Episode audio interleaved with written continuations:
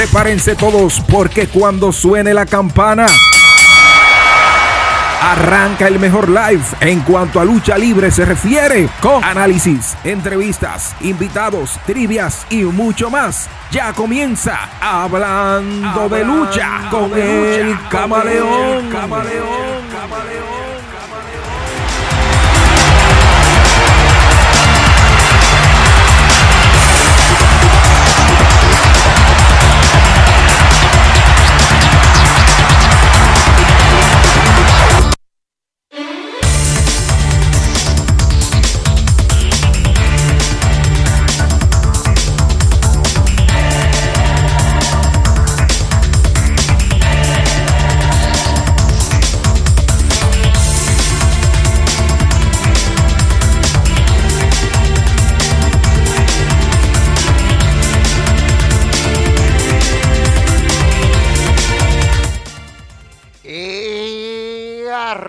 El hombre de los jueves por la noche, el que más sabe de esta vaina, el inigualable, el que lo pueden intentar copiar, pero no lo van a hacer igual, porque el original es original, lo demás es copia. Saludos, bola de lo que ustedes saben. Bienvenidos a una edición más de Hablando de Lucha con el que sabe de esta vaina. Yo, tu pana, tu amigo, el camaleón a darle cátedras a los indoctos de la materia del wrestling. ay, ay, ay, ay, ay, señores. Hoy les tengo un programa que se van, o directo, o whatever, como lo quieran decir, se van ustedes a, a entretener, por así decirlo, ¿eh? se van a entretener mucho, ¿eh? porque hay mucho que contar hoy y muchas cositas que ver.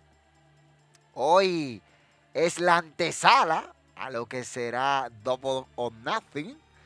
Lo que también viene la, gran amenaza de la IWA, que eso es este sábado. Así que vayan, vayan viendo por ahí cómo se van, se van poniendo, cómo se arreglan cada uno de ustedes para ponerse al día, porque están atrás del último y no soy yo. Atrás del behind the last. Behind the last. ¿Sabes qué están opinando por ahí? Que yo veo como que están tan activo. El primero en llegar es Gabriel Vermont que dice, llegué, buenas noches. Bueno, llegó y saludó. Buenas noches, señor Vermont. Dice Silvestre, la jauría de San Cristóbal también está presente. Gracias Silvestre por estar presente ahí. Eso está súper de San Cristóbal. Ellos son poco toditos. Y ve Correa dice, saludos mis socios, espero que estés mejor de salud. Gracias mis socios, ya estoy totalmente recuperado. Este, son parte de la vida, hasta los camaleones se enferman. Pero nada, estoy mejor que muchos, porque hay uno por ahí que lo tuvieron que llevar a emergencia. Por suerte a mí no. Dice Vladimir Suárez Gori, llegó el que faltaba. ¿Dónde está José Isaías? Pregunta si fue Verega. ¿Qué sé yo? Pregúntale a su mamá. Y ve qué tiene el camaleón. ¿Cómo te terminó de ir en el cumple de mi, estimada? Oye, ¿qué tiene? No, una, cosita ahí, bañita que le da a la gente. Que hay un, un lío de ropa. Pero como ustedes saben, si hay que andar. A ver, me alegro mucho que estés mejorando de esa gripe. Sí, sí, sí. Esas son cositas que le dan. Cositas, cositas. Cositas que están ahí para darle a uno. Dice por aquí Carlos, ¿cómo es que se llama este? Espérate, que están hablando por aquí, por el Facebook. Esto es un lío porque siempre que hablan por Facebook hay que abrir otra ventana y otras cosas. Demasiada cosita. Dice Ibe que le fue bien. Le fue bien, aunque trabajó todo el día. Ay, ay, ay. Eso es lo malo, Ibe lo malo, las responsabilidades, uno no puede dejarlas.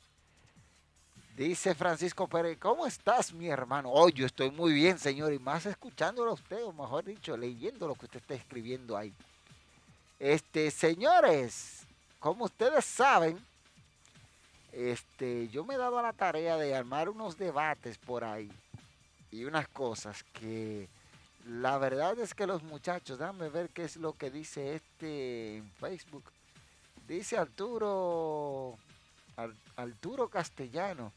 Camaleón, ¿qué tú piensas de lo que está pasando en AEW camino a Double or Nothing? De eso voy a hablar en un momento. No coman ansias, no coman ansias. Vamos a ver lo, que va a pasar. Dice Domingo Colón, hey, hey, ¿qué? Hey, hey, hey.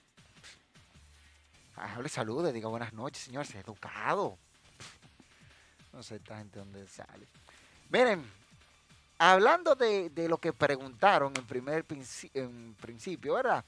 Este domingo se celebra Double or Nothing, el Magno Pay-Per-View de la empresa AEW, el segundo del año que tienen.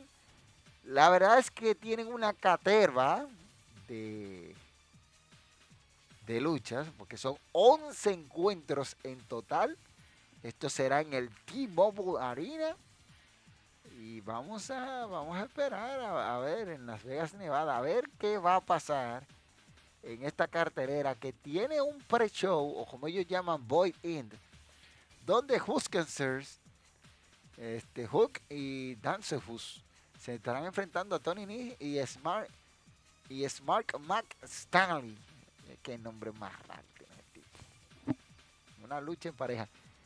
Por su parte, Jay Cargin en compañía de Kiara Hogan y Red Velvet, estará ante Anna Jay por el campeonato de TBS. Este, pues, yo digo que eso es platillo fácil ahí para Jay. La Casa Negra de, de House of Black, Malachi Black, Buddy Matthew y Brody King estarán en contra del Triángulo de la Muerte, Death Triangle. Pac Penta Oscuro y Rey Phoenix. En compañía de Alex Abrante. Por si ustedes no saben quién es Alex Abrante, es uno de los que está en la mesa de comentarios en español de AEW. Para que tengan una idea. Un duelo que muchos de ustedes no han visto, pero ya yo estoy cansado de verlo a nivel de Ring of Honor y de otras empresas. Los Hardy Boys en contra de los John Bucks Combate que promete robarse todas las luces y el foco de esta noche. Dependiendo de cómo venga el... Eh, tú sabes, amigos. Dependiendo de cómo venga. Y cabe destacar que es un combate que ya yo he visto en múltiples ocasiones y que está bueno para calentar la noche. Bueno, bueno, bueno. Yo creo que ese combate puede robar toda, todas las luces aunque la construcción del feudo no ha sido la mejor, pero por el simple hecho de tú tener a los Hardy Boys y a los Young Bucks, eso está vendido. Al, menos eso pienso, ¿eh? ¿Ves? Eso pienso, ¿eh? Dice por aquí, The Jericho Appreciation Society se, se estará midiendo a Eddie Kingston, Santana, Ortiz y Blue Pool Combat, Brian Danielson y John Moxley. Lo de Daniel Bryan está en veremos porque él hace una semana sufrió una lesión que su pierna izquierda, me parece que fue derecha, se le quedó atrapada entre el cuadrilátero y la rampa. Entonces, eso está en veremos. Una de las rivalidades mejores construidas de camino a este pay-per-view es cuando Love choque ante MJF. Vamos a ver qué va a pasar. Si lo gana, MJF tendrá que liberarlo de su contrato. Y si MJF gana, este será baneado el señor de Warlock de AEW. Así que, ¿qué te puedo decir? Por su parte, Dr. Britt Baker, DMV, se va a enfrentar a la ganadora de mañana de Ruby Soho o Chris Stetland. Yo creo que Ruby Soho será la ganadora del Owen Hart Cup de la versión femenina. Yo creo. Hay que ver. Ya está definido la final de los hombres, donde Samoa Joe colisiona ante Adam Cole, baby. Hay que ver. Hay que ver. Yo creo que Adam Cole y Samoa Joe también es otro combate que puede dar buen, buen ritmo a la noche. Otro duelo que se construyó bien, por así decirlo, fue Jurassic Express en contra del Team Taz, Ricky Starks y Powerhouse Hobbs. Un combate que va bien, hablando de que Kid, Lee y el señor Swinburne Strickland están metidos de por medio en una triple amenaza por los campeonatos en parejas. Yo voy a esperar el resultado. Quizás haga predicciones. Eso va a depender de ustedes ahí en el chat. Déjenme saber si quieren que yo haga predicciones. Porque no... No sé, no sé si hacer predicciones para esto. Pero vamos a ver. Déjame poner, déjame hacer la encuesta aquí. Este, quieren predicciones, déjame ver, predicciones para, lo estoy escribiendo aquí mismo, Double or Nothing 2022 de AEW. Ahí se los voy a, a decir y ahí va. Eh, ahí va. Ahí tienen una encuesta para que se entretengan. Si quieren ver esto al final del directo, terminará esa encuesta que tienen por ahí, así que vayan y llénenla. Este. Por otro lado, Thunder Rosa estará midiéndose de tú a tú a Serena Deep por el campeonato femenino de AEW. Duro encuentro para Thunder Rosa, que quiere proyectarse como la mujer dura de la casa AEW. Así que vamos a esperar. Y el main event, el posible main event de la noche, es Adam Hatman Page en contra de CM Punk, el amigo personal de Vladimir Suárez Gori. Es, el amigo personal de Vladimir. No hable mal de CM Punk, ese es su luchador favorito, eh, al igual que Goldberg. Por el campeonato mundial de la AEW.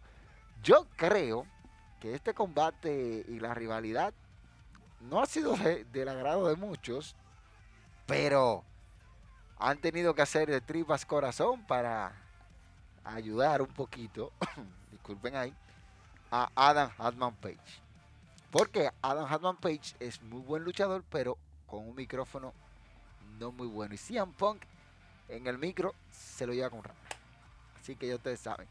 Déjame leer los comentarios y por aquí dice el Bobby Rap de Lucha Libre y más. Buenas noches para el programa más visto de las redes sociales, El Camaleón. ¿Qué manzana? ¿O te dieron? ¿O te dieron? Dime si te duele el manzanazo, Camaleón. Bobby Rap, por culpa tuya fue que me dieron el manzanazo. Por culpa tuya, ¿eh? Pero no te preocupes. A mí me enseñaron un adagio que la venganza es un plato que se sirve frío eso te digo todo. Dice Silvestre Brea, Domingo, el perro que no es, el perro, eh, Domingo, el que no ladra es un perro. ¿Dónde están los likes? Es que la gente aquí, yo no sé, no le gusta dar like. Ellos no vayan de brechero, no dan like. Dice, saludos, Tom. No sé ahí a quién fue que saludan. Ese fue José Isaías. Dice por aquí Domingo Colón, una lucha interesante, pero ¿cuál lucha? De todas las que yo mencioné hay muchas ahí. Dice Ángel Paulino, aquí estamos activos San Cristóbal. Gracias, gracias. Este José Isaías Mirabal Gómez dice Domingo fuerte.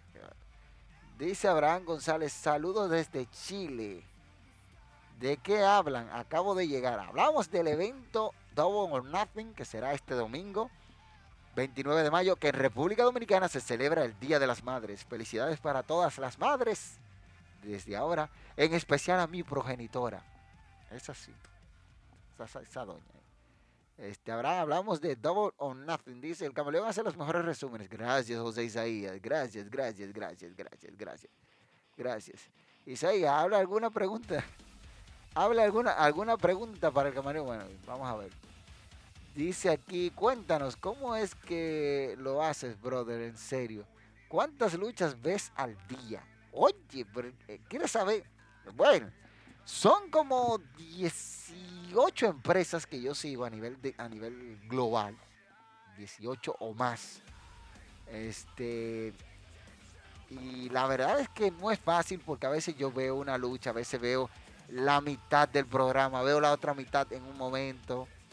Este, hay mucho que hacer. Yo no leo High Life, ¿eh? Yo no lo digo, ver los highlights en YouTube. No, no, no. Yo tengo que ver el programa completo. Porque en los highlights solamente te ponen lo más sobresaliente. Y si me llevo de eso, te puedo decir que el programa fue bueno, que el programa fue un disparate. Entonces yo lo veo entero para decirte. Pero son como 18, de 18 a 20 empresas a nivel global que yo sigo. Para que tengas una idea. Hay mucha información. Dice aquí, ah, dice, eh, tendremos, dice aquí, Camaleón, ¿cuándo te daremos, te daremos el placer de ver, eh, de ver los mejores en la lucha libre de cada país? Vamos a trabajar en eso, José Isaías. Mm, mira un video interesante que subiera ahí Isaías de los mejores luchadores de cada país, del ayer, del presente y del futuro. Se puede hacer. Vamos a trabajar en eso. Dice, dime like, gracias. Camaleón, para ti, ¿cuál es el combate que se puede robar el show este domingo en AEW por qué? Lo mismo para Heaven de Ser, no es una predicción, es un spoiler. Eso es Vladimir Suárez Gori preguntando cuál es el problema. Parece que él no estaba escuchando cuando yo dije que el que se puede robar las luces es los Hardy Boys contra los John Bucks. Dependiendo cómo venga el amigo de ustedes, ¿eh? aquel que no quiso rehabilitarse, dependiendo cómo venga ese. ¿eh? Porque ahí van a estar los spots, como dice Camilo, a la orden del día. Gente librándose de cuenta de dos después que le han dado 40 finishers, 30 bombas molotov, una bomba de Hiroshima y Nagasaki que le suelten, una atómica, como se, le llama, 150 nucleares y todo lo que tú quieras ver. Para mí esa lucha me puede robar el show. Otro combate que no está en el foco de mucha gente, pero también se puede robar el show, es Samoa Joe contra Adam Cole ponle el ojo, que tiene, tiene el factor de que ambos están disputando la Owen Hart Cup, que es la primera vez que se disputa un torneo en tributo a Owen Hart, para que estén claros, que el pasado lunes se cumplieron ya 23 años, me parece que fue. Ese, ese es el único pay-per-view que yo no he visto entero. Usted me pregunta a mí, si usted me pregunta de Over the Edge, para que usted gane una, para que usted pueda decir que sabe más que yo de lucha libre, usted tiene que haber visto el, único pay-per-view que yo no he visto completo. Ni siquiera recuerdo el main event de, eh, de WWF Over the Edge 1999. Porque cuando dieron la noticia que Owen Hart falleció, yo quité eso. Así que ya ustedes saben, yo me fui a acostar, normal, no, esa noche fue algo trágica para nosotros no terminé de ver ese pay-per-view. Otro combate así que yo te puedo decir que se puede robar la noche. Las mujeres, Thunder Rosa, Thunder, Thunder Rosa y Serena Deep. Thunder Rosa ha demostrado que tiene buena química con la señorita Dr. Brie Baker. Y ya ustedes saben. Ya ustedes saben. Este, para Hell in Cell, es que, como te digo, Hell in Cell todavía no está completo. Y ahí yo tengo que pensar mucho. Déjame ver qué es lo que dice este. ¿Qué es lo que dice este loco? Yo tengo que pensar mucho porque no está completo el pay-per-view. No, no lo está. Entonces, como no está completo, hay que dar demasiadas vueltas. Entonces, hay que ver. Yo hay que esperar que lo completen. Porque si hablamos así de, de, de todo lo que hay, apenas hay como cuatro, cuatro o cinco luchas. Mira, está Cody Rhodes contra Seth Rollins, Bianca Belair contra Asuka y Becky Lynch, Bobby Lashley contra Omos, que es harta, Kevin Owens contra Ezekiel, o, contra Elías, que ahora se llama Ezekiel. Entonces, ¿qué te digo? Para darte una lucha así de lo que hay actualmente, creo que Seth Rollins y, y Cody Rhodes podrían robarse el FED, el spot dentro de Hell in creo. Pero hay que esperar que agreguen, porque también ahí tú tienes a Bianca Belair y a Becky Lynch, junto con Asuka. Que Becky Lynch no es la mejor luchadora, mejor performance, pero atrae una gran masa de público. Por eso lo digo. Dice Neuri Arias, buenas noches, buenas noches Design cuando el camaleón no está viendo combates o hablando de lucha, ¿qué hace? Ah, trabajar. Trabajar es la única parte y, pasar tiempo con muchas personas interesantes para mi vida. Eso hago yo. cuando no estoy mirando lucha. José Isaías se ríe. Y Domingo Colón pregunta, ¿cuál es tu luchador favorito? Brett de Hitman Heart. Es mi luchador favorito de toda la vida. De toda la vida. Único luchador que yo he hecho todas las mímicas, me aprendí todos sus movimientos. Aunque otros yo me aprendí sus movimientos, pero no como Brett. Como Brett, yo perfeccioné todos sus movimientos, los sé ejecutar de la A a la Z. Todos. Habidos y por haber. Porque Brett es mi luchador favorito de mi infancia, de, de, todo el tiempo. Y yo viví cada una de las cosas que a él le pasaron, la traición de Montreal, la lesión que le provocó el luchador favorito de Vladimir Goldberg. Y ya ustedes saben. Dice, AEW hasta los muertos le contrata a WWE. Ey, ey, ey, bájale algo, Vladimir, bájale algo, bájale algo, bájale algo.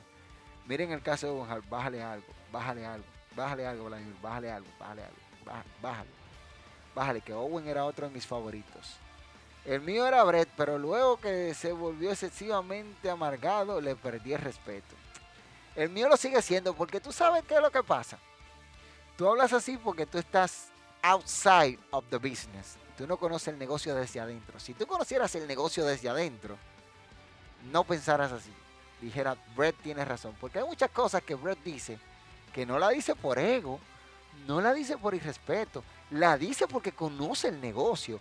Cuando él le dijo lo que le dijo a Seth Rollins, dijo que era inseguro porque Rollins ya venía de lesionar a Sting, lesionar a Finn Balor, partirle la nariz a John Cena. Dijo que había un movimiento que tenía que pulir, así que ya te sabe. Ángel, tira una pregunta al camarión, que es el que más sabe de lucha libre en la bolita del mundo. Ey, bájale algo, Brea, quítale eso de bolita del mundo y déjale el orbe o el mundo. Lo de bolita quítalo, porque tú sabes que hace referencia a tu luchador favorito, que no es mi favorito. Así que ya tú sabes. Este, así está la cartelera de AEW Dynamite de este domingo. Yo creo que, José, tú, tú José, eh, este, Alex, si tú buscaste, déjame buscarlo en la carpeta, espérate, espérate, espérate. Este, yo creo que sí, yo creo que él buscó los horarios, déjame buscarlo en la carpeta esta que estábamos haciendo, porque hicimos una carpeta hoy con un montón de cosas. Yo creo que él los puso. No sé si los puso. Déjame ver. Este, concha, hay que mira, hay que actualizar la base de datos. Sí, porque ahí me di cuenta yo que hay unas luchas que, que no están en la base de datos. ¿eh? Hay que actualizar eso, porque ese, eso es lo que nos mantiene nosotros ahí actualizado. Actualizar esa base de datos es primordial. Dice en sí, Mr. la Camaleón, a los tiempos, a los tiempos saludo desde Ecuador. Saludos en sí. O Mr. C. Vladimir Suárez dice, y sí te debo decir, compartimos lo mismo por Brett, pero como dije, eso se perdió con su excesivo amargo. Recuerda, conocer el negocio de Inside. Señores, yo no veo que estén dando like, dice el señor Brea. Háganle caso, ¿eh? Es que confunde, eh, eh, confundes conocimiento con amargura. Es que a cada rato recordando cosas malas en vez de con su conocimiento dar críticas en pro del wrestling. No es que él te, no, mira, no es que esté amargado, es que hay ciertas cosas que nosotros desconocemos. Por ejemplo, cuando él arremetió con Goldberg, escucha bien, para que tengas una idea, porque nosotros a veces hablamos desde una perspectiva sin investigar, sin indagar, y espero que ese no sea tu caso. Cuando él arremetió contra Goldberg, lo hizo porque Goldberg se saltó en una entrevista de decir que lo llamaba cada semana para saber su estado de salud después del incidente. Cuando Goldberg solamente habló con Brett en el backstage, no más. Nunca más lo volvió a llamar. Entonces, hay cosas que él sale y lo dice porque él, tendrá, él tendrá sus razones. No podemos decir que es amargado, que esto y que aquello, porque no conocemos el trasfondo. Yo, se lo digo a cualquiera, cuando yo veo un comentario, yo busco el trasfondo de eso. Esta cosa, como he visto un reguero de, personas opinando del tema de Naomi, Sacha Vance, cuando no saben ni un pelín de esa vaina. No saben si es un kayfabe. No saben si es algo para atraer más público para dar, más relevancia a los campeonatos femeninos. Ustedes no saben, esto es un negocio y aquí te juegan con la realidad. De ahí a ahí, de ahí a ahí juegan con la realidad. Así que vamos a tener que ver ciertas cosas por qué se hacen dentro de este negocio. Porque a la postre, el wrestling es un negocio. Dice el luchador, el luchador favorito de Vladimir Santino. Oye, esto. Orlando Troya. Hey, mi hermano, saludos. Dice, hola Camaleón, un gusto. Saludos desde Ecuador. Saludos para mis hermanos los ecuatorianos.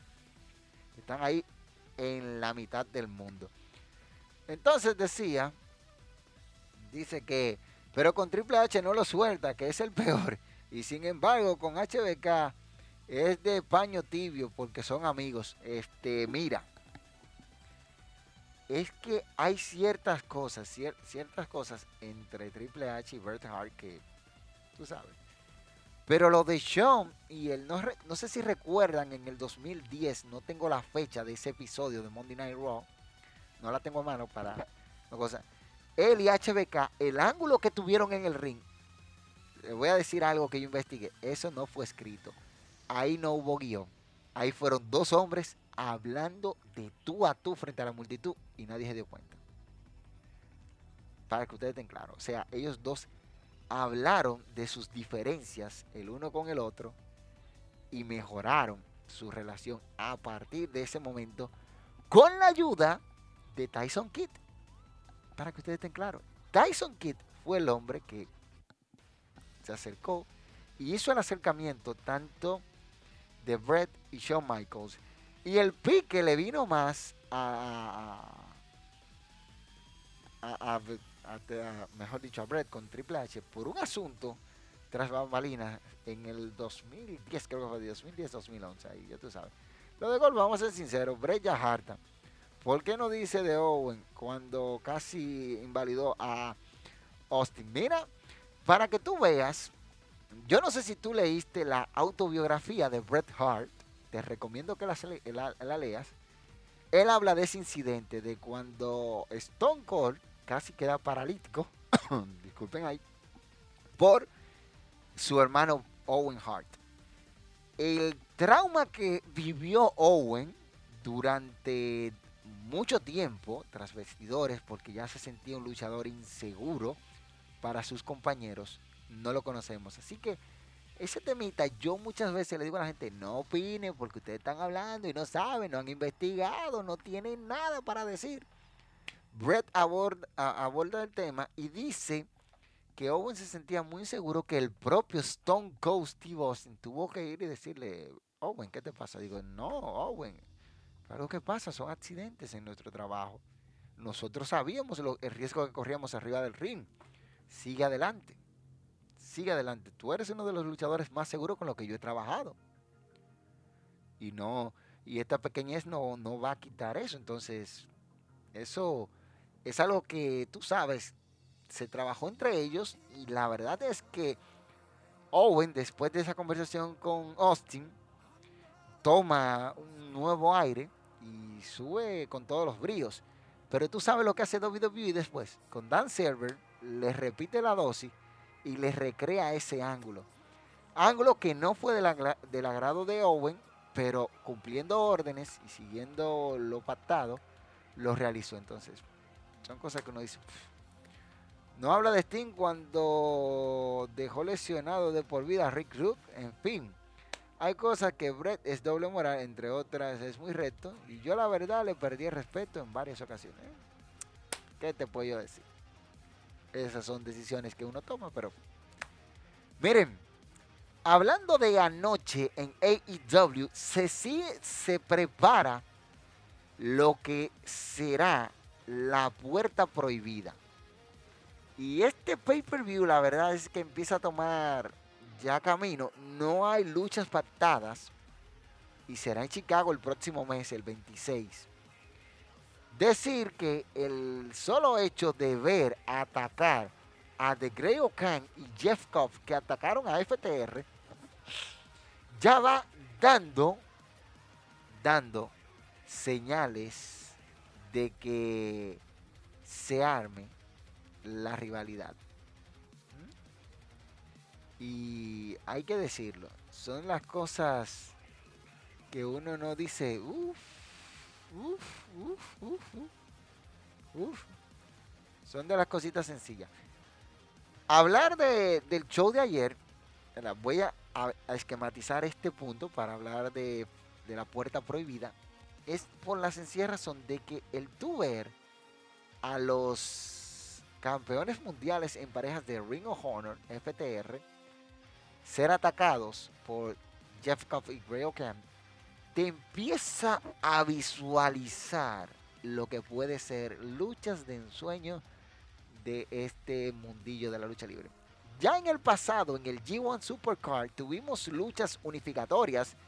Por ejemplo, el campeonato Never Open Weight de la New Japan Pro Wrestling se unificó con el campeonato de la televisión de Ring of Honor, donde se enfrentaron Jeff Cobb contra Will Ospreay, ganando Jeff Cobb. Tuvimos en ese mismo evento a Guerrillas of Destiny ganar los campeonatos mundiales en parejas de Ring of Honor y retener los IWGP Tag Team Championship ante los Briscoe Brothers. Un muy buen combate que a mí me gustó. ¿eh? Entonces, se ha dado en el pasado que tanto New Japan como Ring of Honor tuviesen este tipo de alianzas. ¿Será lo mismo con AEW? Es mi pregunta. Abre esto a la puerta para que en The Forgiven Door los FTR defiendan los campeonatos ante The Grey O'Can y Jeff Cobb. ¿O harán estos una aparición especial en algún programa de New Japan para, no sé, en, New Japan Strong que se transmite en Estados Unidos y se realiza desde Estados Unidos? Hay que ver porque hay cosas. Aparecerá de nuevo Jay White y hará algo en AEW. Son de las cosas que yo me pregunto. ¿eh? que pueden, pueden pasar de aquí a allá. Así que ya ustedes saben. Camaleón, como un fanático común, puede darse, eh, puede darse cuenta cuando algo es un show y cuando algo es real en la lucha libre. Para el fanático común es muy difícil. Aún para los fanáticos más acérrimos, y me incluyo, muchas veces creemos que lo que estamos viendo en la pantalla es real. Por ejemplo, te, cito un ejemplo así. El caso de CM Punk. Cuando CM Punk dijo que su contrato llegaba al final, gana el campeonato de WWE y se va. Lo malo con ese ángulo es que CM Punk volvió a las semanas. Dos semanas, creo que fue una semana. Volvió, volvió CM Punk. Que no debió de regresar, debió de regresar en previo a SummerSlam y ahí decir yo soy el campeón y hubiese sido un boom mucho más grande. Entonces, en esa parte ahí uno no sabe si es real o no. Este, la promo de Paul Heyman, porque Paul Heyman utilizó muchas cosas de la vida real de, de Vince McMahon en el episodio previo a Invasión de SmackDown, donde él se descarga totalmente y le dice, mira, que tú hablaste de que tú le fuiste infiel a tu esposa, que eso fue real. Vince lo, lo admitió en una entrevista ¿eh? a Playboy, que él le fue infiel a su esposa, Linda McMahon para que ustedes vayan teniendo una idea. Y es difícil cuando tú estás viéndolo en televisión o estás ahí mismo. Incluso yo he tenido eh, este, la dicha de algunas cosas y no es fácil. No, no es fácil este, lo que puede pasar. Y ya estas son cosas que uno dice, vamos vamos a ver qué pasa. Este, es, es muy difícil porque muchas veces te engaña la visión de lo que tú estás viendo. Por eso te digo, para el fanático común no está tan fácil. Aún para los expertos no está tan fácil. Por ejemplo, el ángulo ahora mismo de Sacha Vance y, Naomi, con todo el alboroto que hay, muchos piensan que es falso, que es algo, puede ser. Hay que ver. Este, eso, yo te digo, es, son cosas. Y no estoy hablando de la parte luchística, porque ya la parte de luchística, usted se da cuenta cuando hay un golpe que el luchador lo siente. Yo estoy hablando de la parte de la historia, para que tengamos una idea. Dice, lo de Sachi Naomi, como puede ser real o puede ser mentira. Y de verdad son malas empleadas, en especial la Banks, que ese reincidente. Si es un storyline, sería eh, arreglando este lío No, hay que ver, hay que ver, hay que ver, Vladimir. Te voy a decir un caso real, que lo llevaron, lo llevaron de lo personal al cuadrilátero. Edge contra Matt Hardy. Cuando Matt Hardy alegó que su novia de ese momento, Amy Dumas, conocida como Lita, le fue infiel con Edge. Y Edge tenía una novia en ese tiempo. ¿eh? Y ella le fue infiel. Incluso él y Edge se agarraron a los golpes de verdad en el camerino. De verdad. Y Vince llevó esto a la pantalla, la vendió muy bien. Y ya tú sabes. Edge ha lamentado mucho ese incidente tipo ha hablado de eso, pero lo que se vio, los agarrones que se daban Matt Hardy, y incluso cuando él entró a la arena, que no era empleado de WWE y atacó a Edge, que lo sacó la seguridad y la policía, eso fue real, eso no fue montaje, eso fue real. Entonces, son de las cosas que uno dice, me sacaron ahí. Y hay, hay, que ver, hay que, hay que ver eso de Sacha Banks y Naomi. Si es un storyline, lo van llevando bien porque ha creado, ha generado el morbo, ha generado la atención de los fanáticos. No, Camaleón, duró casi un mes. Acuérdate que se especulaba. Bueno, imagínate, ¿qué te digo yo? Si dura un mes, eh, hay que ver. Hay que ver, dice la sangre, pregunta por aquí José Isaiah. José Isaiah, la sangre sí es real. Así que no quieren decir eso. Los silletazos antes en la, en la cara sin meter la mano eran totalmente reales. Te cuento ahí lo que se usaba. No, no te lo voy a contar porque eso ya son secretos del wrestling. Así que no te voy a, no te voy a contar eso. Brett ha sido el centro y estrella del programa de hoy. Camaleón, recomiéndanos tres luchas o feudos de Bret Hart para verlos y seguir aprendiendo. Oh, mira, feudo con Shawn Michaels. Todas sus luchas muy buenas. Su lucha contra Rick Flair, muy buena. Contra Macho Man Randy Savage tiene muchos, muchos combates. Pero si tú quieres luchas así que tú tengas que ver, yo te puedo dar dos. Dos ahora mismo, así rápido que me viene a la mente. Su lucha contra Owen Hart en SummerSlam 2004, 94, eh, que debió de ser el main event. Que debió de ser el main event de ese, de ese evento y no lo fue. De ellos dos enjaulados, muy buena. Muy buena. La segunda lucha 5 estrellas en la historia de WWE. Otra lucha, WrestleMania 12 contra Shawn Michaels, lucha del hombre de hierro. Aunque Brett no sale con la victoria, pero Brett ahí construyó, terminó de cimentar a Shawn Michaels como la, la futura gran estrella que llegó a ser. Brett fue que lo construyó, así que no me hagan hablar de eso. Otro combate, así que te doy. WrestleMania 13 contra Stone Cold Steve Austin, lucha de sumisión. Con Ken Shamrock como árbitro especial. O sea, tres combates que tú puedes ver de, de Bret Hart y te vas a chupar los dedos. Dice, Vance, como dije, era reincidente. Cuando se alejó mucho tiempo por WrestleMania, ahora pasa lo mismo. O sea, puede ser real, Ende no es amigo, no es amigo, dejo un amigo y por un... Ay, mira, ey, ey, ey, esa palabra, Vladimir, ¿Crees que la serpiente fue real? ¿La serpiente que mordió a quién? ¿A, a Macho Man? Sí, fue real, pero no tenía colmillos. La que mordió a Triple H no fue real. Dice, si fuera la serpiente que mordió a Randy Savage, sí fue, sí fue real. Hay anécdotas que, eh, que puedes buscarlas. Sí, pero el caso es que lo que hicieron con esa cobra para que mordiera el brazo de Macho Man Randy Savage fue una cosa, fue real, pero no, no cosa. Hay que decirlo así. Este, dice Brett, el Taker y Austin. No, no, no, no, no, no, no, Vladimir, no, no, no, no quien construyó y cimentó, escucha bien, cimentó, o sea, ya le dio el arranque para que despegue a Shawn Michaels. No fue Austin, no fue eh, Taker, fue Bret Hart. Y búsquelo para que ustedes vean. Búsquelo si usted quiere. Búsquelo. No fue ni, ni Taker ni Austin. Sus mejores combates contra, contra Taker vinieron en el 97 en In Your House Y después, cuando, se enfrentaron a los dos sin consecutivos, en la primera, la primera lucha terminó por descalificación, la segunda fue la primera de Infernal, que fue la otra, la tercera lucha cinco estrellas en la historia de WWE. Este, no, la, la cuarta lucha cinco estrellas fue esa.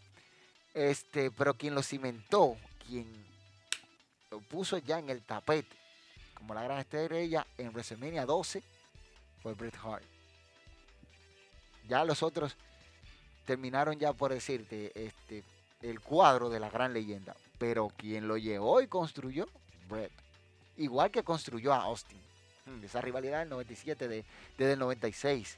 Soy, sería los orientes de 1996 contra Stone Cold Steve Austin, que empezó ahí y culminó en WrestleMania 13 con aquella lucha de Austin bañado en sangre, pero así. Bien, entonces de las cositas que, quiero contarles hoy, hay muchas cosas en el wrestling que son escondidas, cosas así. El lío fue para despegarle. Robin lo cuenta. Me refiero que Austin y Taker son los otros dos que le dan estatus. Estamos de acuerdo en que Brett es quien le da brillo. Ah, bueno, ahora sí, porque tú estás hablando, son los que lo hicieron, eh, son los que hicieron HBK. Ahora es exactamente, los otros dos le dan estatus. Pero yo estoy hablando de la construcción, lo más difícil. Porque que te den estatus ya después de que tú estás arriba, eso está fácil. Eso para arriba en la lucha libre da mucho. Entonces, hablando de, lo que viene este sábado, la IWA presenta este, la gran amenaza. Señores, el Invader número uno, que no es de mi, no es de mis luchadores favoritos, ha hablado fuerte contra Manny Fernum. Manny Fernum, que agarró a Sabio Vega, en el último y le clavó los palillos en la cabeza. Cosa que no puedo poner aquí en YouTube. No puedo poner eso porque Le clavó los palillos en la cabeza a Sabio Vega.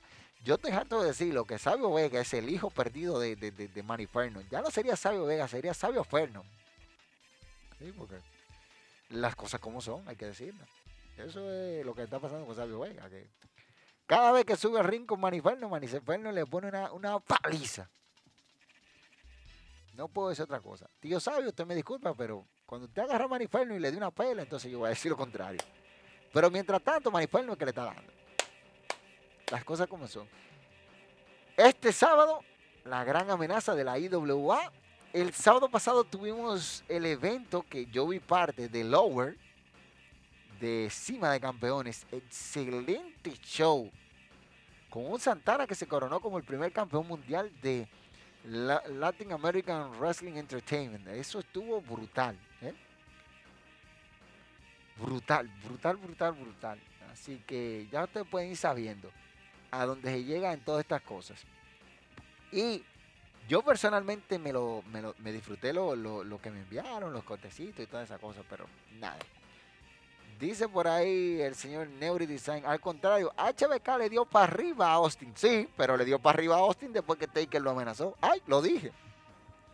Recuerden que en ese tiempo, 96, 97, HBK estaba en su prime, estaba en la cima, y era el luchador más mercadiable que había en WWE. Stone Cold venía depuntando, pero para WrestleMania 14, Austin tenía que depuntar sí o sí. HBK quería conservar el campeonato y Taker le dijo, mira, tú vas a perder o yo te ayudo, por decirlo así. Pero hay que, tiene que darle trasfondo a eso. Hay muchas cositas ahí escondidas. Y eso, perdón, eso yo lo sé de alguien que estaba en la mesa cuando se estaba discutiendo el plan.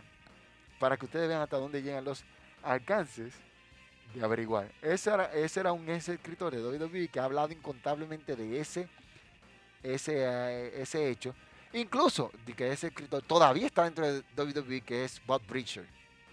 Bob Preacher, que está, está por ahí, de, o Brooke Preacher, que de él es que yo sé esa anécdota de él y Undertaker también. Jim Cornette, que estuvo ahí, es otro que la cuenta.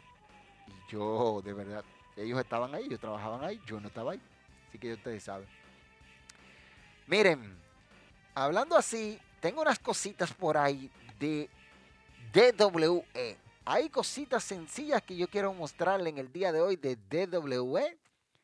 Déjame ver con qué arranco, porque hay, hay, cositas ahí sencillas de DWE que están para ratos. Déjame arrancar con el señor Jacobs, que nos tiene unas, unas palabritas interesantes. Jacob diciéndonos lo que va a hacer una vez llegue otra vez. Y esto fue después de su combate contra Puño de Hierro, al cual le robaron el, le, robaron a Jacobs su lucha. Veamos lo que dice Jacobs. Señores, por aquí me encuentro con Jacobs.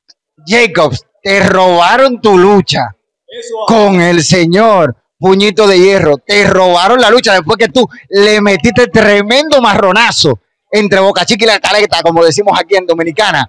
Y el árbitro viene y dice que, que tú usaste una manopla, algo que tiró un fanático. Yo le demostré a toda República Dominicana quién es el verdadero puño de hierro. Y es el rey de Troya, Jacobs. Como este país es corrupto, me robaron la oportunidad que yo gané de ser el campeón nacional de esta mugrosa isla.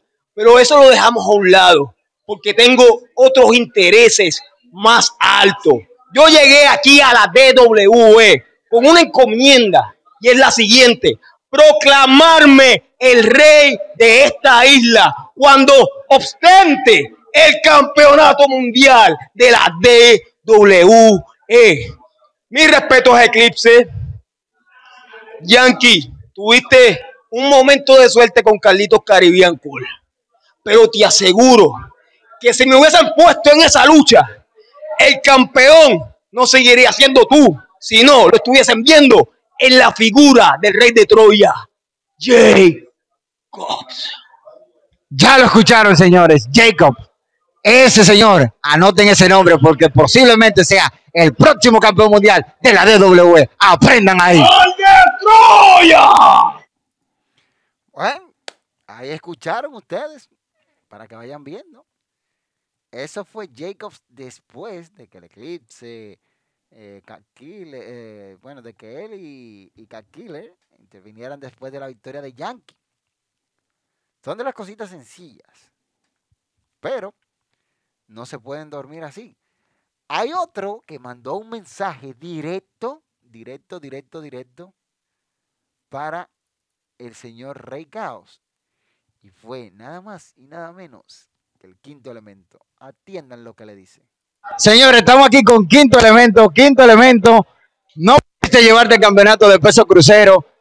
Te sorprendió Rey Caos. ¿Qué tienes tú que decir de ese tremendo combate que disputaron? Simple sencillamente demostré porque soy el ser supremo de este negocio. La DWE, la República Dominicana, se vistió de gala al ver un talento innato y natural como lo es el quinto elemento, su servidor. Y simple sencillamente si el Rey Caos todavía es campeón es porque es un tramposo como todos los dominicanos de este público, de este país, perdón. Así que simple y sencillamente DW sigan apoyándolo, sigan apoyando al talento joven y pronto, muy pronto van a ver el quinto elemento como el campeón supercrucero de la Dominican Wrestling Entertainment. Eso quiere decir que tú vienes a quitarle el campeonato, ya sea Rey Caos o JC Roca. El quinto elemento viene a darle prestigio al campeonato crucero de la DW. Señores, ya lo escucharon de la voz de Quinto Elemento. Viene por el campeonato, así que anótenlo. Bueno, bueno, ya te están escuchando, señores. JC Roca, que yo sé que tú estás por ahí de brechero. Rey Caos, yo sé que tú le ganaste Quinto Elemento. Pero váyanse preparando porque ese hombre viene para atrás. Viene para atrás a buscarlo de él. A buscarlo de él a buscar, su, a sus cosas. ¿Eh? Ustedes tienen que prepararse. Eso no es dique que dique. Eso hay que prepararse porque hay que defender ese campeonato como de lugar. Y ese campeonato se tiene que jugar, por así decirlo, jugarlo en la parte de aquí de República Dominicana. Y ese muchacho muy talentoso, el quinto elemento. Y yo de verdad Estoy pensando qué clase de combate nos darán estos tres muchachos. Imagínense una triple amenaza. JC Roca, Quinto Elemento y Rey Caos por el campeonato de peso crucero de la DWE. eso está brutal. Yo nada más de pensarlo, digo, no, no, no, eso está brutal. Brutal, papá. Que esos, esos dos muchachos hagan esto. Uy, brutal, brutal, brutal. Eso sería algo que nosotros tendríamos que disfrutarlo al 100%. Déjame ver qué es lo que está diciendo Vladimir, que están hablando por ahí, todos ahí en el chat. Dice Camaleón, ahora que tú mencionas DW, dicen que eres del grupo musical de Víctor Roque, el que canta merengue. Eh, Vladimir, no te apures, yo te agarro. Dice, eso es Jacob, vamos por el oro. Sí, así es, Jacob tiene que ir por el oro. Hey, Rancef, ¿cómo estás, mi hermano? Saludos, campeón, dice él, saludos. Víctor Roca decía Manzanazo Limpio, el grupo se llamaba La Gran Manzana. Me imagino que La Gran Manzana de Carlitos. Vladimir, no te apures, yo te agarro. Dice de grande entrevistador, camino. Gracias, gracias, gracias. Mira, de ver todo esto son de las cositas que uno dice, pero una que mandó un mensaje fue la hija de la violencia Leandra para la morena. Veamos. Bien, señores, me encuentro aquí con la hija de la violencia Leandra. Leandra, una chepa de la morena, se lleva la victoria, pero tú todavía estás ahí al acecho por el campeonato femenino de la DWE. Y ahora se le suma la mulata. ¿Qué tiene que decir la hija de la violencia ante todo esto que está aconteciendo en DWE? Primero que nada, saludos a, la República Dominicana, mi segunda casa con mucho honor y mucho respeto lo digo. Esta patria de verdad que, me ha acogido como parte de, de, su pueblo. Y esta noche no me llevé la victoria. Eso lo sabemos. Pero se suma la mulata de presentar, porque yo soy la primera contendiente y retadora del campeonato femenino y vienen ellas a querer implantarse y no, eso no es así. Leandra va detrás del oro y Leandra se va a llevar el campeonato femenino. Ya lo escucharon, señores. La hija de la violencia, Leandra, en busca del título femenino de la DWE. Bueno, esto es un lío, señores. Yo, yo, yo le voy a decir a ustedes, yo no sé cómo es que van, ¿eh? Yo no sé cómo es que van. Yo no sé cómo es que se van a hacer, porque hay un lío. La mulata quiere el campeonato, Amarilis lo quiere, lo quiere Leandra. ¿Y qué dice la morena de esto? Agárrense. Y ahora me acompaña la campeona femenina de la DW, la Morena. Morena, tremendo combate que tuviste hoy, una victoria, pero te salió un reto, o doble por así decirlo, tanto la hija de la violencia Leandra como la mulata, luchadora local aquí, leyenda de la lucha libre dominicana. ¿Qué siente la Morena ante estos retos que se avecinan? A mí me encanta, a mí me encantan estos retos. ¿Sabes por qué? Porque por algo soy la campeona hace más de cinco años de la compañía y he luchado con muchas, claro, muchísimas, muy buenas luchadoras. Las dos, hay una que no la conozco, Leandra la conozco muy bien, pero hay algo que yo les quiero dejar bien en claro. La Morena va a seguir siendo la mejor luchadora de la DWE, la campeona, y eso quedó demostrado. Puede venir dominicana, boricua, venezolana, de cualquier país, yo no tengo miedo. Es más, si la quieren hardcore, hacemos una lucha hardcore por el campeonato. A mí no me molesta, yo no tengo miedo. Y en, serio, ¿tú te atreverías a poner tu cuerpo en una lucha hardcore con alambre de púas, tachuelas, vidrio, con todas esas cosas? Claro, ya lo he hecho anteriormente. ¿Por qué no puedo? Si ellas tienen miedo o cualquier contrincante que la quiera, si tienen miedo, yo no. Ay, señores, palabras de la morena, regresarás otra vez y vamos a ver qué tal ese pleito entre ellas. Un mensaje para tus futuras rivales de turno? Mis amores, practiquen mucho, practiquen mucho. ¿Saben por qué? Porque por algo soy la campeona, no por tener un campeonato, sino porque he demostrado que he sido la mejor luchadora que ha pasado por DWE. Ya lo escucharon, ahí lo tienen. Bueno, bueno, señores. Yo le dije a ustedes, esta vaina se está poniendo buena. Se está poniendo bueno lo que viene. ¿Eh? Se está poniendo bueno. Se está poniendo bueno. Bueno lo que hay de uno y otro. Pero yo quiero que ustedes escuchen al hombre de la manzana. O sea, a, Carlitos, que estuve, hablando con él. No hablamos de la manzana porque no le pregunté, porque yo sé que el culpable del manzanazo es Bobby. Pero atiendan lo que dijo Carlitos Caribbean Cool después de su lucha con Yankee. Escuchen bien, bola de. Bien, amigos de Lucha Manía RD, estoy aquí con Carlitos Caribbean Cool. Carlitos, una chefa de Yankee. no te llevas el campeonato. Una chepa que hizo, porque fue una chepa lo que hizo. ¿Qué tú puedes decir de eso? Bueno, pues eso existe todavía, ¿verdad? Y yo sé que vamos a vernos otra vez más. Y la próxima vez van a ver el resultado de Carlitos como campeón de aquí. Y me, van- me verán en las playas en Puerto Rico, por todas las playas. Voy a pasar por todas las playas como nuevo campeonato. Pero volviste a vienes por segunda vez a tierra dominicana y el público se entregó contigo.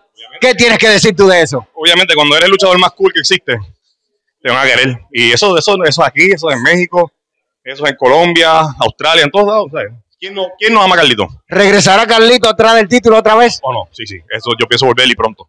Mensaje para la fanticada que vino hoy aquí a apoyar el evento Resurrección. Bueno, eh, le doy las gracias por estar aquí y que sigan apoyando a Carlitos y a la compañía. Y a Yankee también, que es tremendo talento. Este, pero obviamente sabemos muy bien, como tú dices, que fue suerte. O como dice Chepa, La chepa, Chepa chepa. es lo que dicen aquí, eso mismo fue. Pero para la próxima, yo voy a estar preparado. Ya lo saben, señores. Palabras de Carlitos Caribbean Cool. Ahí está. Ahí está. Sí, No sé, no sé, no sé, no sé, no sé. No me pregunte.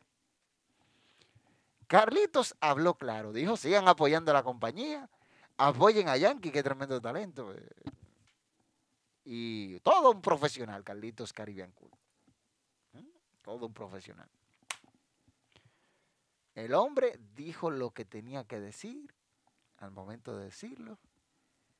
Pero yo quiero que ustedes escuchen al posible, al posible, ¿eh? primer retador al título mundial de la DWE. A ver qué ustedes dicen. Señores, me encuentro aquí con el futuro primer retador al título de la DWE y posiblemente campeón mundial. El eclipse en el aire, eclipse. Saliste a defender a Yankee después de que lo tenían ahí apechurrado entre Caleb y Jacob. ¿Por qué lo hiciste? porque quería o quiero que él esté en óptimas condiciones, como se puso aquí, para enfrentarse a Calito Caribbean Cool y me dé la batalla encima de ese cuadrilátero. ¿Tiene el eclipse todo preparado para destronar al Yankee? Estamos, sabes que vengo de una pelea ahora donde eh, la Warrior me sorprendió, eh, usó todas sus artimañas y por cosas del destino y cosas de, puñito de hierro, pues perdimos, perdimos el combate. Pero esto lo que hace es que me da más fuerza para cuando me enfrente Yankee, cuando tú me des la oportunidad, Yankee, te voy a seguir demostrando que sigo siendo el hombre que está en el aire. Bien, señores, las palabras de Eclipse para Yankee y esto se pone bueno. Así que atentos a lo que viene en un futuro para el Eclipse, que está en busca del título mundial de la E. DWE. Buah, buah. Esto se pone bueno, señores. No, yo te digo a ti, esto se está poniendo bueno. Eclipse, el eh, que era el título. Carlitos dijo que va a regresar por el campeonato de WWE. Jacob quiere el campeonato. Yankee, todo el mundo está apuntándote a la cabeza. Todo el mundo, todo el mundo quiere un pedazo de Yankee. Todo el mundo quiere un pedazo de Yankee. Ay, vamos a ver. Pero fíjense, fíjense lo que dice Yankee después de todo. Vamos a ver, atiendan, atiendan a Yankee ahora, que ustedes se van a reír un poco. Fanáticos de la lucha libre, me encuentro con el actual campeón mundial de la DWE, el hombre Yankee, que retuvo ante Carlito Caribbean Cool. a mi país por el apoyo que me dieron esta noche. Eso fue lo que me dio la fuerza para ganarle a esa gran superestrella como lo es Carlito Caribbean Cool. Lástima que perdiste tu dinero porque me dijeron que apostaste en contra mía. O sea que tú eres un traidor de la patria. Yo no soy traidor, mi corazón contigo, pero mi cuarto a Carlitos. Pues lo perdiste. A veces se gana, a veces se pierde, pero al final te salieron Cat y Jacobs y te dieron una tunda, que si no por el eclipse la cosa pasa mayores. ¿Qué te tienes que decir de eso? Bueno, podría darle las gracias al Eclipse por, por esa ayuda hipócrita que me dio. ¿Por qué hipócrita? Porque él no fue a ayudarme a mí. Su interés es el título mundial de la DWE. Pero lamentablemente va a seguir siendo mío por mucho tiempo. Yo voy a seguir siendo el hombre y voy a seguir siendo el campeón mundial de la DW. Vamos a ver lo que va a pasar de aquí para allá, porque ahora él tiene que prepararse para defender esa correa. Gracias, gracias República Dominicana. Vamos a seguir poniendo nuestro país en alto.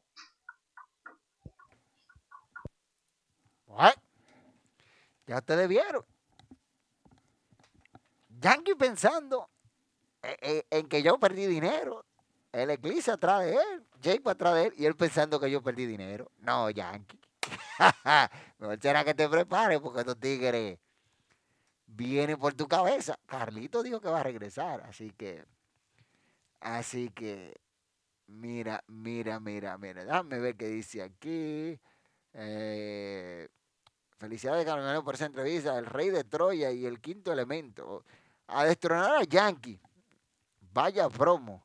Ay, carajo, Impacto Manía va a estar bueno, dice Vladimir. Sí, ay, cara- vamos, vaya promo, dice Rancef. Sí, va a estar, va a estar muy duro. Dice, fuá, fuá. El mismísimo Carlito Caribbean Cool, papá. Sí. Esa de Morena no tiene nada. Nada, pero es Morena que tú quieres. Dice José Isaías, repítelo, pero ¿cuál? Mondanga con Burrundanga. Camaleón, si DW te da la oportunidad de luchar, ¿contra quién te enfrentarías y por qué? Hay muchos, hay muchos con los que si, yo tuviese la oportunidad de subirme al cuadrilátero lo haría. Está Adrián, Adrián Icariote, muchacho con muchísimo talento. JC Roca, el, mismo Rey Caos. Y de- depende, o sea, para mí sería con uno de esos tres. Así, hablando de ellos. Porque, hermano, si eso es cosa, pero no, yo no estoy para yo no estoy para subirme en el ring, no. Déjame a mí en la mesa de los comentarios. El Eclipse, otro que puede ser campeón, papá. El perro del camaleón versus Vermont. Eh, Esa, esa pelea no sale. Yo pierdo como quiera. Si le doy, pierdo y si gano también. Va a tener que hacer una fatal de 5 por el título de Yankee. Bueno.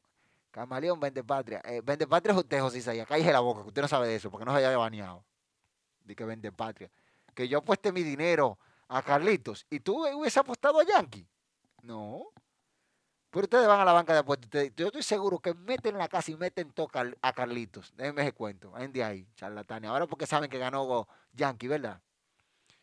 Dice yo soy boricua. Ya también eso recoge cobre. Dice, sigue calentando títulos Yankee para Jacob. Uy, oye eso. ¿Cuándo será Impacto Manía? 14 de agosto será Impacto Manía. En una sede por decidir. Dice Camaleón, ¿tú has luchado alguna vez? Yo hice práctica, no más de ahí. Práctica, no, no más de, de- práctica. Yo llegué a practicar, pero no más de ahí. No, no pasé más de ahí.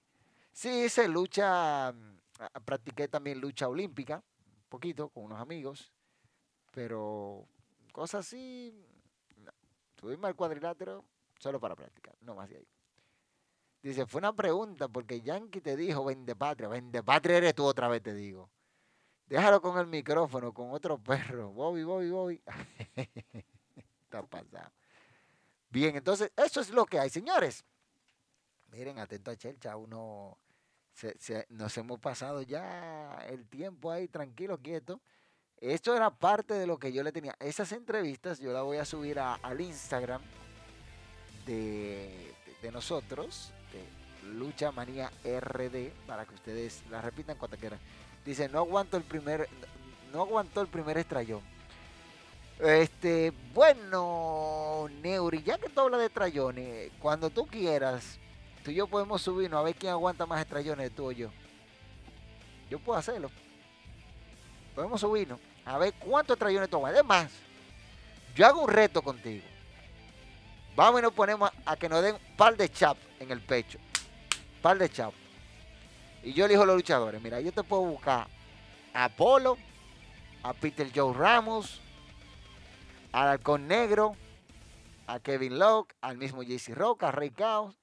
Y de las mujeres te pongo a Leandra y a la Morena. O a Marilis. Par de chap, tú y yo. Ahí. Pa, pa, pa, pa. Para que tú veas qué es lo que es. Vamos a ver quién aguanta más, de tú o yo. Dice, Camaleón, cálmate. Cálmate tú, papá. El, el que vino para acá tiene cosas, dice. Y por ahí llegó Patricio, buenas noches, limpiándose la mano. Ese, ese- ese cochino.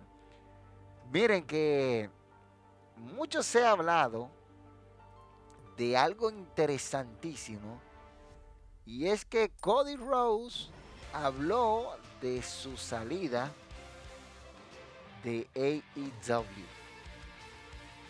Este hay muchas cosas que este Double Nothing deja muy pendiente. Y es que este lo, lo que yo entiendo es que Cody con un tweet ayudó mucho a, a limpiar. Entonces dice punto final. Escuchen el tweet, lo que dice, punto final. La historia de que me fui porque quería dinero y la historia de que me fui por desacuerdos a nivel creativo que este hermano equivocadamente puso en este tweet ya han sido negadas por varias partes. O sea, estoy muy orgulloso de mis chicos y de mis compañeros allá en AEW y mis logros tanto como luchador como vicepresidente ejecutivo de AEW. Fue solamente una decisión personal mi salida. Y era hora de irme para las grandes ligas. Escúchenlo, lo dijo Cody. Las grandes ligas, busquen el tweet, busquen el tweet de Cody, la cuenta de Twitter de Cody Rose, donde él dice grandes ligas. Así que no lo dije yo, no lo dijo Atra, lo dijo Cody. Así que, oye. Y para aquellos que hablan de la vida real, yo le guardé este asunto porque quería calentar todos los motores. Donde MJF dice, creo que la lucha libre, así estoy traduciendo textualmente lo que dijo, prospera cuando la vida real se funciona con las cosas en la pantalla. El conflicto de la vida real, algunas veces, es tan emocionante como cualquier otro conflicto. Eso es lo que dice MJF. Que se puede ver en pantalla. Lo cual es una de las mejores cosas que podemos hacer en AEW. En AEW.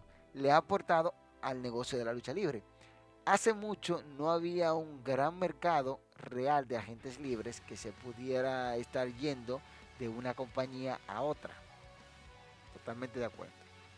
Francamente, la competencia necesitaba ser llevada al escenario más grande. En los 90 tuvimos a TBS y TNT involucradas en el juego de la lucha libre. Ahora, con el lanzamiento de AEW, hemos podido recuperar eso. Estamos tomando lo que está sucediendo en la vida real. Todo el movimiento o momento pueden hacer ver estas contrataciones de contrato. Es algo emocionante. Agregar otro elemento a lo que ya es una lucha muy emocionante entre este, por así decirlo, MJF y así. Pero hay que decirlo, el tipo tiene mucho, tiene mucho que aportar en esa, en esa cabeza, ese MJF. Porque la verdad es que usted pararse y decir ciertas cositas, como dijo él, este, yo creo que no muchos tienen el valor de pararse y decir todo eso. Porque la verdad es que MJF es un tipo que va más allá de su personaje siempre. Siempre, siempre, siempre. Y fíjense lo que dijo. Dice por aquí, buenas noches, amo, dueño, genio y Dios de la lucha libre. Es su vigente del Carmen. ¿Y qué fue lo que le dio a este? Eh, Camilo, bájale algo. dice por aquí, si es aguantarte un chap de Coloso o de Walter, no hay que mandarlo al Darío, hay que mandarlo al Darío de urgencia. No, yo te estoy diciendo, de Peter Joe Ramos. Peter Joe Ramos tiene una mano. Pregúntenle por ahí a uno que estaba cerca, ya tú sabes. Diache Camaleón, yo te hacía un hombre. En resurrección te iba a demostrar la veteranía y te, te emblemaste cuando saludaste a la prensa de Pío Deportes, confabulado con Vicente. No, no, no, no, no, no. Que yo saludara al señor Fabricio Geraldino, usted tiene que aprender de relaciones, por eso que usted llame, Patricio. Tiene que aprender relaciones, relaciones, relaciones. Estoy loco por ver al camaleón luchando. Ay. Patricio llegó tarde, eso es lo que dicen. Dice por aquí Camilo Cortés. Cody puede hablar todo lo que quiera, pero la diferencia más importante entre AEW y WWE es dinero y la exposición mediática. Cody quiere ser senador. En WWE le es más fácil. Esa es la realidad. Más claro, no canta un gallo. Pero fuera de, de- de- que te embalaste de la gloria, Patricio Estrella fue magistral. Tuya la participación en los comentarios, en los comentarios de que... Pero fuera de que te embalaste de la gloria, ¿de la gloria de qué? ¿De la gloria de que yo me embalé? ¿De la gloria de qué? Dice Patricio Estrella, fue magistral tu participación en los comentarios. Gracias, gracias. Son cosas que se aprenden. Dice Neuri, había un tapón en el fondo de bikini. Yo quiero que están diciendo ellos. Y José Isaías pregunta, ¿quién es el señor Vicente Ríos? Oye, esa vaina. Y por ahí Bobby Rap pone un, un saludo, un corazón en salud. Parece que tiene salud hoy otra vez, ¿eh? Así que ya ustedes saben. Mira, son de las cosas, Camilo, que era lo que discutíamos el otro día. Y yo lo digo así mismo. Este, hay una diferencia grande entre ambas empresas y se viven matando a la gente por el rating y las cosas. Y yo estoy harto de decirlo. AEW está dando un buen producto, producto muy bueno, pero solamente está dirigido a un público que ya es el público que ellos agarraron y se acabó. No hay más nadie. Y ya ustedes saben. Mira, aquí dice, ya que estamos terminando casi, 13 votos dicen que sí, miércoles. Este. Escríbele a- al locotrón de las miniaturas. Sí, eh, Alex, escríbele tú mismo. Escríbele ahora. Para que nos prepare la miniatura, porque hay que hacer. Hay que hacer ya la- las predicciones. Hay que subirse el sábado o ponerla a subir mañana en la noche. Este, no, no, no, yo grabo los audios mañana, temprano. Sí, antes de irme a trabajar. Bueno, va a tener que hacerle predicciones a ustedes de Double or Nothing. Así que, Alexi, también encárgate de buscar las Match Card para darle un tono vistoso. Vamos a hacerle lo que ustedes piden, porque hay que darle lo que el pueblo pide. Entonces, Camilo hablaba de eso, del público al que está dirigido, y es cierto. Hay una semana que AEW tiene un millón y pico, y después baja drásticamente. Y después sube, y después baja, y se mantiene en ese sub y baja. Les voy a dar un dato que yo tengo. Dato interesante. El programa más visto en la historia de AEW Dynamite fue el primero, con 1.4 millones de televidentes. No más. Y tengo que decirle algo que yo casi siempre utilizo. WWE Monday Night Raw compite directamente con Monday Night Baseball, la NHL cuando está, Monday Night Football, series Premier y algunos partidos interesantes de la NBA. Y Raw te garantiza 1.5 millones. Garantizados. Garantizado. Ya tú sabes. Ya tú sabes. Dice aquí, AEW viene siendo el baloncesto nacional y WWE la NBA, para que tengan una idea de la comparación. No, es que no se pueden comparar ninguna ni, ni la otra, porque una va a un público y otra va a un público global. Eso es simple. Alguien comentó en uno de los chats que por el simple hecho de personas que no conocen ni a The Rock, ni a John Cena, ni Hulk Hogan, nada de esto, solamente por escuchar que Back Bunny va a WWE, que Logan Paul va a WWE, quieren ver WWE, a ver qué van a hacer, pero no saben ni un pití de lucha. Entonces ya ustedes tienen una idea, es más orientada al entretenimiento deportivo. Y Vince McMahon lo dijo en la entrevista con Pat McAfee. No todo el mundo tiene lo que se, lo que se necesita para ser una superestrella de WWE. Partan de ahí. Dice, ya tú sabes. eh, el señor este que no se mienta aquí es un tipo que pide los semáforos de la 27. eh, eh, Patricio Estrella, quita lo último antes de que yo me quille de verdad. Y te dé para afuera. Dice que Bobby por aquí, un perrito. Dice, entre CM Punk, entre Cream, Cream M. Punk y Adam Boring Page, Prefiero que entre el camaleón que intervenga en la lucha y se lleve el título RD. Este es Camilo especial. Oye, Camilo, pero pero tú no, a ti no te salva, no te salva una. No te salva una. Tal cual. AEW es una empresa de, de nicho enfocada a la fanaticada hardcore de la lucha libre, sin importar si su producto es bueno o malo, su foco demográfico es demasiado específico. Por eso tienen que dar el, el brinco. Es que si sabe de lucha era Bad Bunny, sí. De, de celebridades que lucharon, bueno, sí, Bad Bunny porque se preparó, se mudó al Performance Center. Logan Paul no lo hizo mal tampoco, Pat McAfee tampoco, ¿eh? Ellos, esos tres para mí, de las celebridades que han luchado, igual que Stephen Armour, esos cuatro, por así decírtelo, ha sido... Por eso comparé AEW con el basquetbol de aquí. WWE es global. Ay, mamacita. Ya ustedes saben, esa- esas son de las cositas que uno tiene que ver. Mira, déjame darle un dato antes de que ustedes sigan ahí metiéndose para hondo y metiendo la- las cosas. Los horarios para ver Double or Nothing, que es este domingo, este, en España 2 de la mañana, en Islas Canarias y UK, o sea, Inglaterra o el Reino Unido, es a la 1 de la mañana, a las 21 horas en Argentina, a las 8 de la noche, hora de Nueva, de, Nueva York, Estados Unidos, Paraguay, Venezuela, Bolivia, Puerto Rico y República Dominicana. A las 7 de la noche, hora de Ciudad de México, Colombia, Panamá, atención amigos panameños, Perú y Ecuador. ¿Oyeron? La gente mía de Ecuador que andan por ahí. Costa Rica, Honduras, Guatemala, El Salvador y Nicaragua podrán disfrutarlo a partir de las 6 de la tarde. Y Los Ángeles, que eso está en el este, en el oeste de los Estados Unidos, podrán disfrutar de Double or Nothing a partir de las 6 de la tarde. Ya ahí ustedes van viendo. Este, no, 6, no, 5 de la tarde.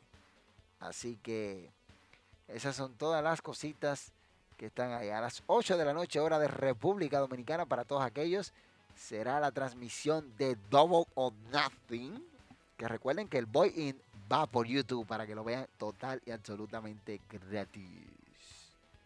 Gratis. Sin pagar un chele. Sin piratear nada como Neuri, que ese piratea hasta lo que no se ha inventado.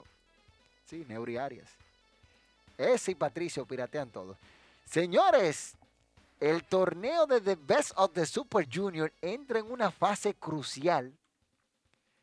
Crucial, porque están prácticamente a tiro de G los que van a la final. Mire, Ace Austin logra quitarle el invito a Ishimori y se coloca eh, como el líder del grupo A con 10 puntos. Ishimori le sigue con 8, Alex Zane con 6, con 8 también. Hiromu Takahashi, el campeón del año pasado de The Best of the Super Junior, tiene 6. Job tiene 6. Clark Connor tiene 6. Este, Chop tiene 6. Yoshinabu Kanemura tiene 4. Francisco Akira tiene 4. Y Ryosuke Taguchi tiene 2. Por su parte, el desesperado del bloque B, el Fantasma y el Lindelman tienen 8 puntos cada uno. Ahí hay un lío, un berenjenal entre esos. A ver cómo se las arreglan para ver quién se lleva el torneo de Best of the Super Junior. Robert Eagle, Bucci, Willy Utah, y Dawkins y T- eh, TJP tienen 6 puntos cada uno. Master Watton y Titán, mexicano, tiene un total de 4 puntos y 2. Así que así están los asuntos con esta gente.